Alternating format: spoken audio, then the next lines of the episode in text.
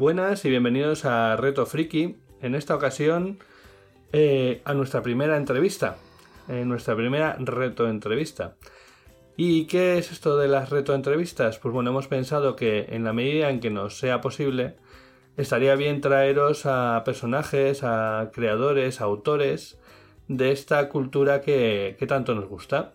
Y además darles la oportunidad de que nos planteen un reto que, que tengamos que superar. Aprovechando nuestra estancia en Cantabria Alternativa, hemos buscado nuestras primeras víctimas incautas para que se sometan a estas entrevistas.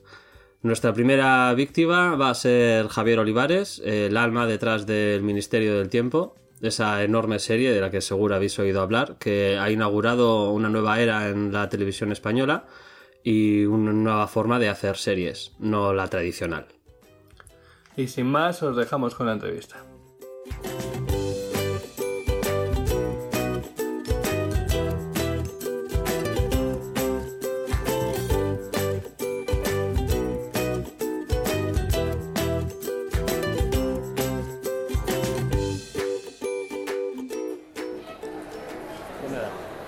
Buenas y bienvenidos a Reto Friki en formato de entrevista. Eh, estoy aquí con Igor. Y vamos a entrevistar, sí, vamos a, entrevistar a Javier Olivares, creador y alma mater del Ministerio del Tiempo. Creador con mi hermano Pablo, que si no, no existiría. Y bueno, lo que comentábamos un poco. Eh, estáis ya con la tercera temporada prácticamente para estrenar, ¿no? Sí, esperando fecha. Eh, nosotros también esperamos. Un, fecha. un éxito impresionante el preestreno en Barcelona, Sí. realmente espectacular. Sala llena, bueno, mucho movimiento en redes sociales, algo de esperar y que demuestra una vez más que el Ministerio del Tiempo es un fenómeno que no ha sido una cosa puntual, sino que continúa hacia el futuro y lo que nos viene detrás. No, yo creo que yo creo que además se ha ido incrementando, ha ido eh, au- aumentando mucho mucha gente el seguimiento. A medida que ha ido, a medida que han ido poniendo las, eh, las temporadas, ahora que han entrado en Netflix o Poco a poco, yo creo que hay tanta oferta audiovisual o de ocio ahora mismo a día de hoy que hay gente que, se entera de la serie cuando ya se acaba de emitir.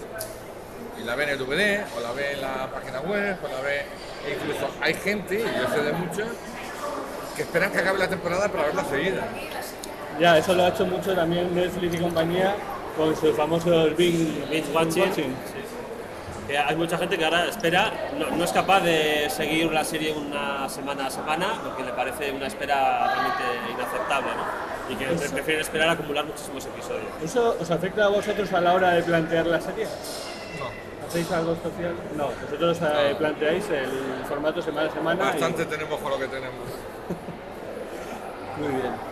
Eh, Bueno, aquí hemos podido ver un- una nueva extensión del Ministerio del Tiempo en formato cómic, que ya habíais hecho la incursión en el formato del libro el año pasado. Pues tenemos cinco libros. Sí, sí, no, pero el, el formato no, no es- mm, el formato cómic es algo nuevo, lo que Sí. todavía no habéis, no habíais intentado. luego también tenéis los podcasts, que el año La pasado ficción hubo sonora. uno y ahora hay otro con Pacino, ¿no? Que ha salido precioso. ¿no? A mí me, me está encantando, personalmente, me está encantando. Además tirando mucho de archivo sonoro y tal, Sí, y sí. metiendo... Hemos ganado mucho en eso. mucho más. Sí, estamos entra- entrando un poco en el tema ¿no? del el transmedia, ¿no? que el Ministerio del Tiempo ya ha trascendido el hecho de ser una serie y está abarcando muchos puntos distintos y eso está creando un fandom y que hay mucha gente pues bueno, que le gusta una cosa, le gusta otra, le gustan todas, eh, está tocando un poco todos los palos. Sí, hombre, ya de por sí la serie toca muchos palos en sí misma, ¿no? Eh, desde que surgió el equipo de interactivos de televisión española con Agustín Alonso, que fue con quien empezó a tratar, y con el por entonces mm, su segundo o tercera labor, alguien que estaba allí, que era Pablo Lara, eh, que al cabo de un año eh, fichamos nosotros a Pablo Lara para que fuera el primer productor transmedia que una serie tiene. Yo creo que es la primera vez que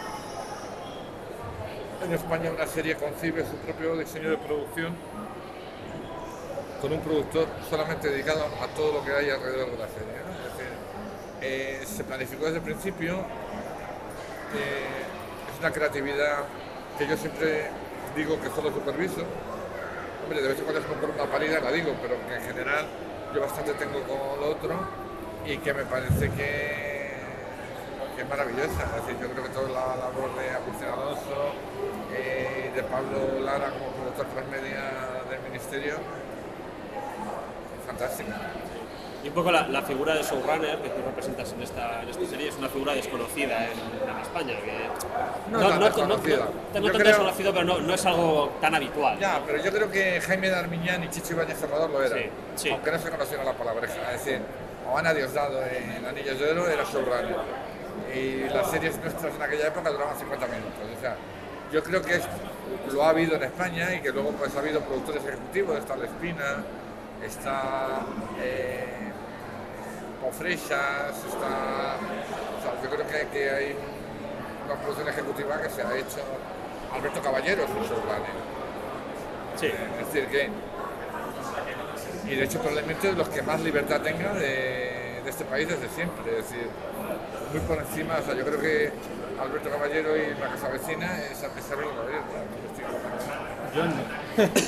Creo que sí. O sea, pero quiero decir que no importa el género ni hay que dar más importancia a una serie de historias y de aventuras que a otra cosa de humor, que sea tal. Lo importante es que el creador controle el producto y hay más gente que lo ha hecho. Probablemente en nuestro caso ha sido al mismo tiempo que, que lo lanzábamos al río, concepto de showrunner, lo estamos lanzando al río con un concepto de serie muy distinta a lo que se había hecho.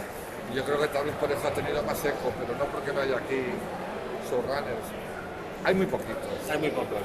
Y sobre todo en la industria aún te pregunta, oye, ¿y un showrunner qué hace? O sea, hay gente que lleva 20 años en esto que te llama para y dice, bueno, explícame bien, ¿qué es eso de un showrunner? Y eso claro, me parece preocupante.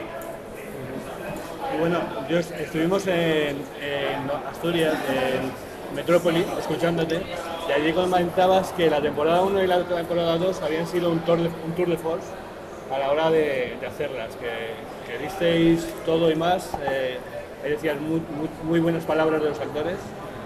Espero que esta tercera temporada haya sido un poco menos... Nada, igual. Igual, Igual o más. igual o más. Pero bueno, la, la serie sigue adelante. Eso es bueno. Eso es lo importante. Bueno, por lo menos la tercera temporada sí. Y luego había un tema que es el tema de eh, la coherencia que en algunas ocasiones, ya sabes, el fandom es el fandom y siempre una parte del fandom es muy puñetera. Esa coherencia que en algunas ocasiones se, han dicho, eh, que tú siempre dices es una serie fantástica, en esta tercera temporada sigue siendo una serie Es una serie de género fantástico, no de ciencia ficción. Hay elementos de ciencia ficción porque hay, nosotros no, no explicamos técnicamente, no explicamos técnicamente cómo se viaja por el tiempo, no hay más magia que Y es casi mejor, vamos. A veces es mejor la abstracción, el no explicar algo, que sobreexplicarlo. De hecho, el que nos tendría que explicar cómo se viaja es eh, el rabino, eh, que inventó la- el libro de las puertas. ¿no? Y bueno, por, por acabar, ¿no? Eh, Vamos a robarte más tiempo. no, que te hemos abducido por aquí.